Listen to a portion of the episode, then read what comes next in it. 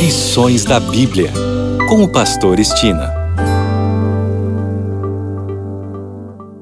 Olá, este é o seu programa Lições da Bíblia. Neste trimestre que vai de outubro a dezembro, estamos estudando a missão de Deus, minha missão. O tema de hoje é o dom da hospitalidade. Vou iniciar o tema de hoje com o que diz em Hebreus 13, 2. Não negligencieis a hospitalidade, pois alguns, praticando-a, sem o saber, acolheram anjos. Gosto de afirmar que Abraão, o pai da fé, o amigo de Deus, tinha também o dom da hospitalidade. Em Gênesis 18, nos versos de 1 a 15, a palavra de Deus retrata a experiência de Abraão ao perceber que três viajantes se aproximavam de sua tenda. O relato bíblico traz alguns detalhes interessantes. Primeiro, Abraão estava assentado à entrada da tenda na hora do calor do dia. Naquela hora do dia, no verão, quando o sol está no seu zênite, que é o ponto mais alto, todos procuram sombra e uma brisa fresca. Talvez Abraão estivesse suportando o calor com o pensamento de ajudar alguém que estivesse passando. Segundo, é bem provável que seu costume fosse oferecer hospitalidade a estranhos. Por isso, a iniciativa do encontro partiu dele. No texto, ele correu em direção a eles desde a entrada de sua tenda. Isto é, Abraão tomou a iniciativa de ir ao encontro deles. Esse ponto é importante. E terceiro, Abraão fez questão de que os viajantes aceitassem sua hospitalidade. Veja suas palavras em Gênesis 18, versos 4 e 5.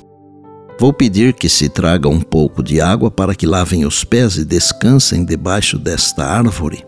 Trarei um pouco de comida para que refaçam as forças, visto que chegaram até este servo de vocês. Depois poderão seguir adiante. E quarto, Abraão estava ciente de sua missão, que era compartilhar com todos o conhecimento do Senhor em um mundo envolto em paganismo, idolatria e politeísmo. Como vemos nesse incidente, a forma mais imediata de cumprir a missão foi a hospitalidade para com os estranhos que pareciam ter acabado de surgir no horizonte. O exemplo de Abraão nos inspira ainda hoje.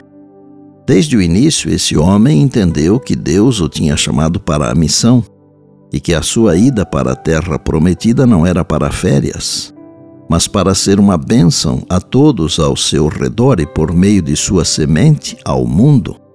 Vou concluir o tema de hoje com um pensamento do livro Educação, que está na página 187 e diz: Onde quer que construísse sua tenda, levantava ao lado o altar para sacrifício e culto. Quando removia a tenda, o altar ficava. E mais de um cananeu errante, cujo conhecimento de Deus fora adquirido mediante a vida de seu servo Abraão, parava diante daquele altar para oferecer sacrifício a Jeová.